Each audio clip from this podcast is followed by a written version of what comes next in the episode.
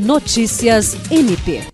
O Ministério Público do Estado do Acre, por meio da Procuradoria-Geral Adjunta para Assuntos Administrativos e Institucionais, reuniu-se na quinta-feira, 8 de dezembro, com representantes da Associação Solar das Acácias para discutir parcerias no sentido de disponibilizar uma van guarnecida com equipamentos hospitalares para uso nas atividades do núcleo do MP na comunidade e do Centro de Especialidades em Saúde, SES. A reunião conduzida pela Procuradora-Geral Adjunta para Assuntos Administrativos e Institucionais, Rita de Cássia Nogueira, e contou com a participação do promotor de Justiça e coordenador operacional do MP na comunidade, Dayan Moreira. A proposta partiu da instituição filantrópica, que é gerida pela Grande Loja Maçônica do Acre e realiza trabalhos sociais, dentre eles a manutenção de uma casa de passagem com capacidade para acolher até 25 pessoas vindas do interior para tratamento de saúde na capital acreana. Jean Oliveira, para a Agência de Notícias do Ministério Público do Estado do Acre.